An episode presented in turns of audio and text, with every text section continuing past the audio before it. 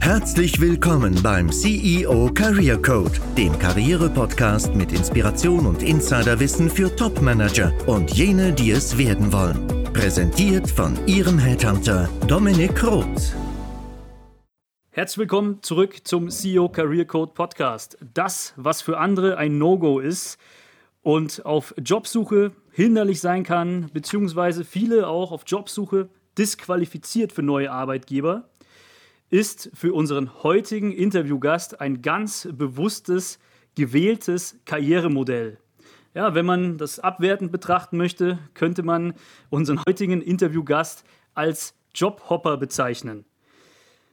Larry Turvey, unser heutiger Gast, ähm, ist für mich aber weit mehr als das, sondern ein wahrer Intrapreneur. Ist einfach jemand, der eine gewisse Mission verfolgt, eine klare Positionierung hat, weiß, in welchen Zielmärkten er sich zu bewegen hat und dort durch Führungs-Know-how, vertriebliches Skillset und vor allem methodisches Wissen Unternehmen hilft, den Switch zu machen von beispielsweise einem ERP-Anbieter, einem Softwarehaus hin zu IoT zu kommen. Und das Witzige daran ist, sobald diese Mission von Larry erfüllt ist, sagt er ganz bewusst, ohne dass irgendwas äh, negativ ähm, vorgekommen sein muss, ohne dass es sich überworfen hat, ich verabschiede mich bald wieder, stellt euch schon mal drauf ein, ich bin hier bald wieder weg. Diese kurzen Verbleibdauern im CV sind eben diesem Missionscharakter geschuldet und deswegen begrüße ich dich hier, Larry. Wir kennen uns schon so ein bisschen länger. Ich hoffe, dass wir mit dieser Folge ein paar inspirieren können, vor allem auch diese ganzen Fragen, kurze Stationen und so weiter und Thema Positionierung auch gut zu manövrieren. Herzlich willkommen. Dominik, vielen Dank für die Einladung und für die einleitenden Worte. Klasse, beschreibt mich sehr gut. Vielleicht ganz kurz zu meinem Track, wie du sagst. Ähm, ich habe die Passion für einerseits Technologiethemen. Meine Arena ist die, das IoT, das Internet der Dinge, Industrie 4.0 und ich habe eine Passion für Aufbau von Themen, das Launchen neuer Lösungen, Unternehmen in neuen Märkten erfolgreich zu machen, neue Märkte zu erschließen. Und das geht dann typischerweise auch, wie du sagst, in ein bis drei Jahren. Wie, wie kündigst du das an? Ja, also du hast mir mal gesagt, ähm, Jetzt bin ich dann eineinhalb Jahre. Na, ich habe jetzt meinem Vorgesetzten, dem ähm, Managing Director EMEA, gesagt, na, ich äh, bin demnächst wieder weg. Und dann sind die manchmal verstutzt. Manchmal äh, sagst du es aber auch schon im Bewerbungsprozess. Gib uns da gern mal einen Einblick in diese ungewöhnliche Art und Weise. Unternehmen wollen ja typischerweise Mitarbeiter für eine längere Zeit haben. Und bei mir ist es tatsächlich so, dass die meisten Jobs in der letzten Zeit relativ kreativ um meine Persönlichkeit und meine Skills gebaut wurden, im Sinne von zügigen Aufbau des Geschäfts. Und ich sage es mittlerweile tatsächlich in sehr frühen Phasen. Ich habe jetzt äh, zum 1.10. einen neuen Job angefangen, hatte gestern eine Vorstellung in der Direktorenrunde, bin dem Führungsteam vorgestellt worden und prompt kam die Frage, Larry, wenn ich deinen Lebenslauf anschaue, du hast ja relativ viele Wechsel, bleibst du denn bei uns? Meine Antwort ist dann auch ganz ehrlich, also ich weiß es heute noch nicht. Ich glaube, dass der Job, den wir hier äh, planen, eine Größenordnung zwei bis drei Jahre in Anspruch nimmt und wenn es länger geht, auch gerne. Aber wenn der Aufbau gemacht ist, ich bin deutlich mehr der Hunter als der Farmer, dann sage ich auch, dass ich in einem Jahr weg sein werde bei SolidWorks haben wir ein neues Produkt gelauncht.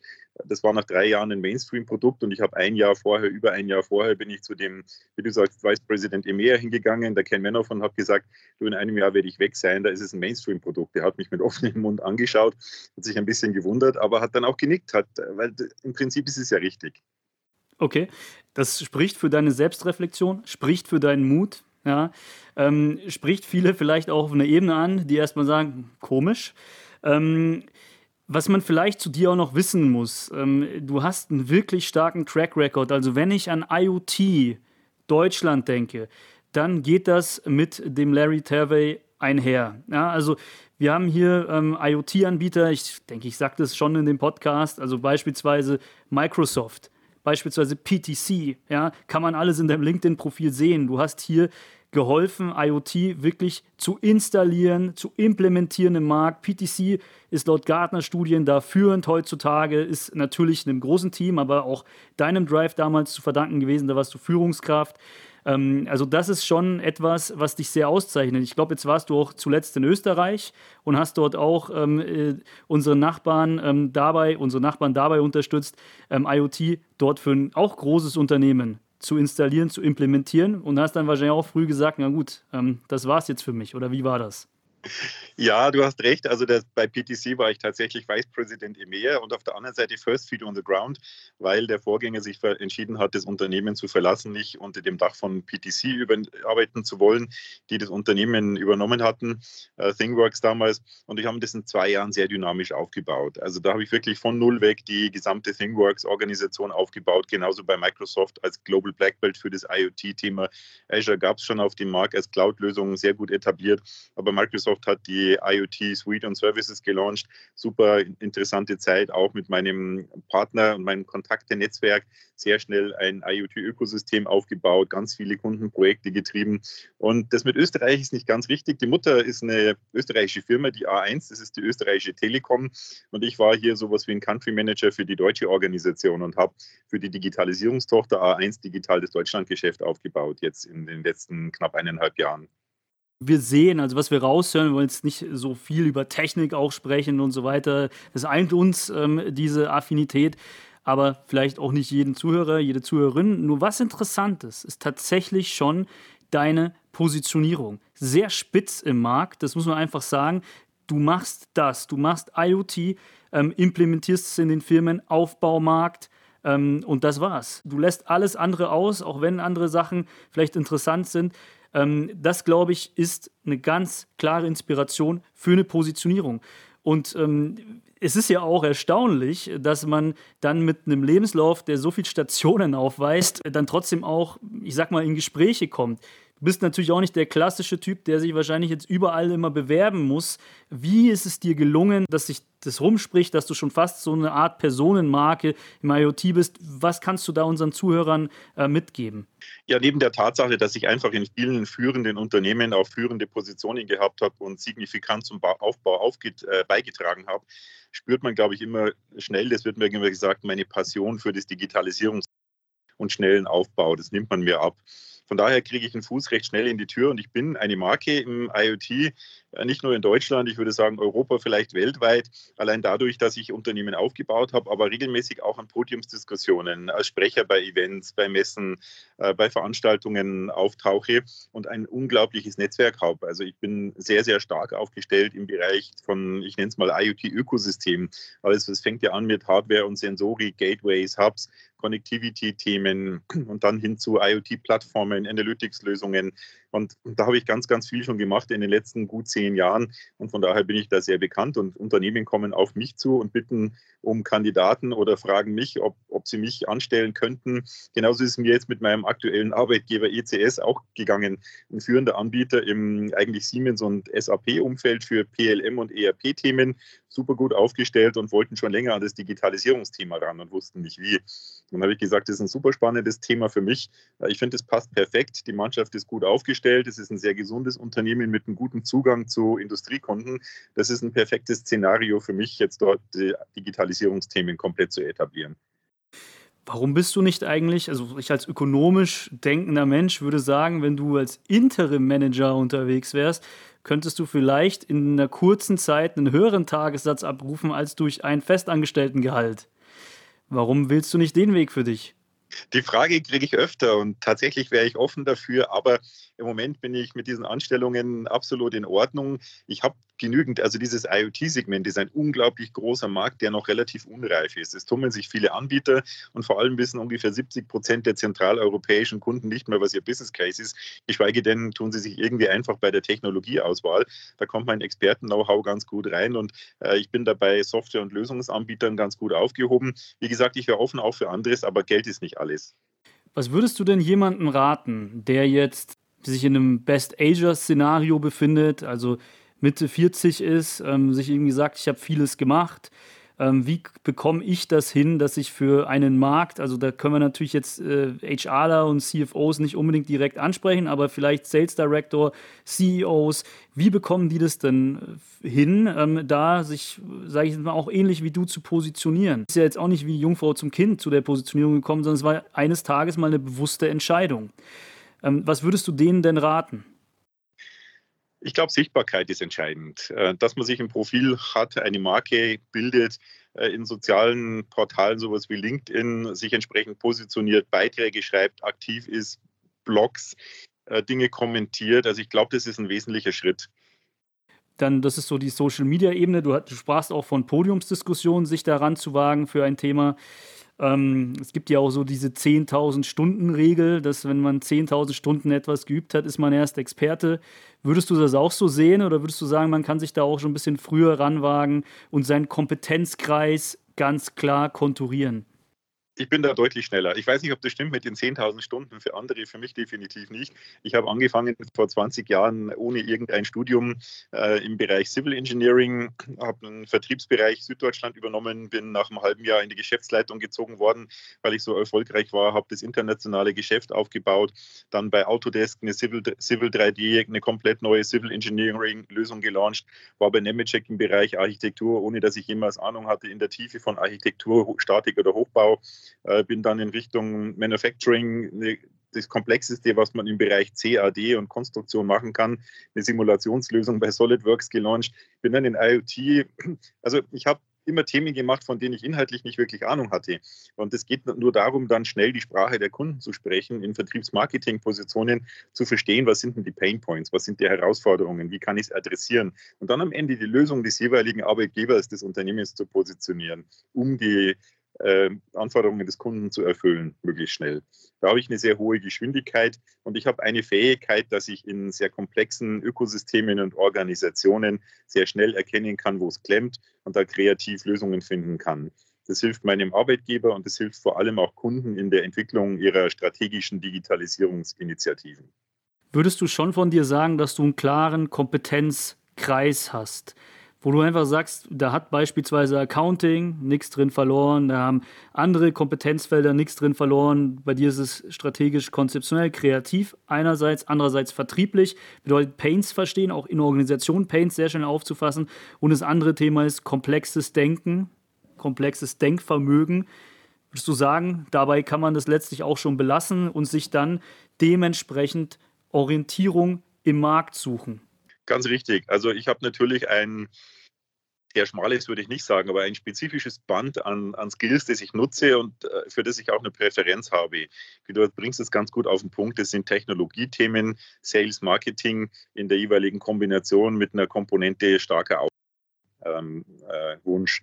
Und das sind die Themen, die mich treiben. Wie du sagst, ähm, Accounting, äh, solche Themen würde ich nicht anfassen. Da suche ich Leute, die es gut können, die habe ich gerne im Team, aber das ist definitiv nicht, nicht mein Home-Turf und das sage ich auch von Anfang an ganz klar. Das ist jetzt auch sehr weit hergeholt gewesen, offen gestanden mit dem Accounting-Beispiel. Also ich möchte einfach nur noch mal betonen hier äh, von meiner Seite als Hoster des Podcasts, ich predige das ja immer, diese spitze Positionierung zu haben, alles andere zu löschen. Ähm, Gibt es auch eine Folge, die das Executive Power Paradoxon, kennst du, glaube ich, auch äh, mittlerweile ähm, auswendig.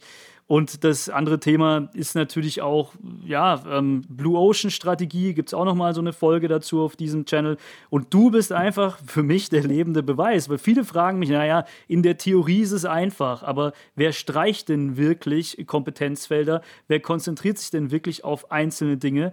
Also das ist so das Thema Positionierung, bist du für mich ein ganz gutes lebendes Beispiel. Sicherlich nicht das einzige, aber ein sehr einzigartiges. Ja. Ähm, was wir nochmal kurz vielleicht vertiefen, vertiefen könnten, wäre schon auch Themenkomplex Bewerbung. Das bedeutet, du bist jetzt in einer Situation der Neuorientierung. Dann liest jemand dein CV, der dich nicht kennt. Das kennt dich ja auch jetzt nicht jeder im, im Softwareumfeld. Glaubst du, es steht dir manchmal im Weg, dass du ähm, das Gefühl hast, sehr früh auch ausselektiert zu werden durch kurze zwei bis drei Jahresstationen? Definitiv. Also ich kriege es bestimmt nicht immer mit. Ich bin mit vielen Firmen im Gespräch, einfach auch, weil ich ein großes Netzwerk habe. Ich werde oft angesprochen und ich weiß natürlich nicht immer den Grund, warum ich dann aussortiert werde. Ich kriege aber ganz oft genau diese Bedenken. Wenn Leute meinen Lebenslauf anschauen, quasi das erste ist immer, ui, das sind aber viele Positionen. Ich habe aber immer eine, eine gute Story dazu. Ich kann jeden einzelnen Wechsel, jeden Abschluss, aber auch jeden Neubeginn gut erläutern und das kommt extrem gut an. Und das ist, was ich mache, auch mit diesem methodischen Ansatz, jetzt speziell in diesem Digitalisierungsumfeld. Das ist ja genau das, was unglaublich viele Firmen brauchen. wo es eine große Notwendigkeit ist, solche Personen anzuheuern äh, und wo es auf dem Markt auch nicht viele Experten gibt. Ich meine, die Eintrittskarte sind ja erstmal die Unterlagen, ja. Und oftmals sagst du ja selber, hm, kommst du gar nicht so weit, das zu erklären. Nutzt du denn irgendeine Form von Anschreiben dafür, um klar zu sagen, hey Leute, das ist ein bewusstes Modell, das ist hier keine Jobhopping-Karriere, sondern das ist ein bewusstes Modell. Ähm, akzentuierst du das irgendwie in einem Anschreiben? Nein, äh, eher sicher sogar unterdurchschnittlich. Also der Lebenslauf kommt so, geht so raus, wie er ist. Ich habe seit knapp 20 Jahren nur noch einen englischsprachigen digitalen Lebenslauf als Word und PDF. Äh, mein LinkedIn- und Xing-Profil, mehr gibt es nicht. Und dann alles andere im Gespräch. Ich habe schon seit bestimmt zehn Jahren kein Anschreiben mehr benutzt. Würde vermutlich auch mehr Verwirrung stiften, als irgendwie zur Klärung beitragen. Äh, ich rege mir das persönliche Gespräch an, da bin ich immer ein Freund davon, das weißt du. Wir kennen uns lang genug und ich glaube, ich bin auch sehr stark im, im, persönlichen Gespräch bei potenziellen Arbeitgebern, Partnern, Kunden mit meiner methodischen Herangehensweise und ich glaube, da sammle ich Schnellpunkte. Gehst du da auch auf, über LinkedIn beispielsweise an Entscheider ran und sagst, hey, ich weiß, ihr seid in der und der Situation, lassen Sie uns einfach mal sprechen, an Aufsichtsräte, an Unternehmensinhaber, an Geschäftsführer, wie kann ich mir das vorstellen? Ja, auch ähm, tatsächlich mache ich das direkt gelegentlich und speziell auch im Sinne von Ansprache von Startups auch, weil ich genau weiß, dass viele Startups in Technologiethemen sehr gute Lösungen entwickelt haben, aber es häufig bei der Vermarktung klemmt, in fast allen Fällen. Okay, also das ist äh, auch wieder ein Beispiel dafür, dass was ich so auch propagiere, ganz gut funktionieren kann. So, dann lass uns doch mal kurz sehen, ob ich noch eine, die eine oder andere Frage habe. Ähm, wir sprachen jetzt über Bewerbung, wir sprachen über das Thema Positionierung. Und ähm, wenn jemand da noch weitere Inspiration haben möchte, du als lebendes Best Practice Beispiel bist auch ein sehr guter Netzwerker und auch, wie ich sagen darf, auch gewissermaßen gelber Typ, wer die Podcast-Folgen kennt und ähm, der sich auch gerne mit anderen vernetzt, der übrigens auch sehr viel Gefallen tut. Das muss ich an der Stelle auch mal sagen. Vielen Dank dafür. Er hat, glaube ich, auch 8000 Follower schon auf LinkedIn, ja, ohne dass er ein Influencer ist. Larry Terwey. Erklär mal kurz nochmal deinen Namen, vielleicht auch noch zum Abschluss ganz interessant. Ja, meine Eltern sind Amerikaner, deswegen sage ich immer der alte bayerische Name. Sprachlich hört man es mir vielleicht nicht mehr so an, aber ich habe ja auch vielen amerikanischen Unternehmen gearbeitet und ich glaube, deswegen liegt mir auch die Mentalität von häufig von amerikanischen Unternehmen äh, etwas besser als das von etablierten deutschen äh, alteingesessenen Unternehmen. Genau, da kommt der Name her, deswegen äh, etwas ungewöhnliche äh, Namensgebung. Aber man findet mich umso leichter bei LinkedIn damit. Und wie du sagst, ich bin total offen und bereit, jeden zu unterstützen. Ich poste auch entsprechende Artikel, dass gerade in Zeiten von Covid-19 äh, mancher ja um seinen Job fürchten muss oder einfach nur Angst hat, dass er um seinen Job fürchten muss, konkret oder nicht. Und durch mein Riesennetzwerk, ich habe auch einige Leute, die mich regelmäßig fragen, ob ich nicht einen Kandidaten mit dem man den Profil kenne oder auch Freunde, die sagen, du Larry, ich brauche einen neuen Job. Also da bin ich wirklich sehr, sehr gerne bereit, auch zu unterstützen. Vielen Dank.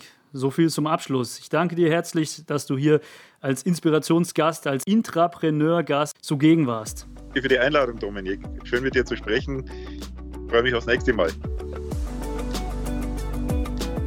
Wenn Ihnen als Zuhörer, Zuhörerin diese Interviews eine Inspiration sind, beziehungsweise Sie aus meinen Episoden ohne Interviewpartner einen wahren Mehrwert für Ihre Karriere beziehen, freue ich mich, wenn Sie den Podcast abonnieren, um zukünftige Inhalte nicht zu verpassen. Treten Sie auch gerne in Kontakt mit mir, falls Sie im Unternehmen bei der Suche und Auswahl nach geeigneten Führungskräften Unterstützung suchen oder Sie sich als Führungskraft selbst in der Neuorientierung befinden, also zum Beispiel den nächsten Job antreten möchten oder ein Aufsichtsrats- bzw. Beiratsmandat anstreben. Sehen Sie hierzu mal in die Shownotes dieser Folge, denn dort finden Sie die entsprechenden Kontaktmöglichkeiten je nach Bedarf. Dort finden Sie auch eine kostenfreie Video-Fallstudie verlinkt mit ersten Tipps für Ihre Neuorientierung. In jedem Fall rate ich Ihnen dazu, den Podcast zu abonnieren, wie gesagt, denn wir beleuchten Karriere weiterhin auf einer ganzheitlichen Ebene. Ich freue mich auf die nächsten Episoden mit Ihnen, Ihr Dominik Roth.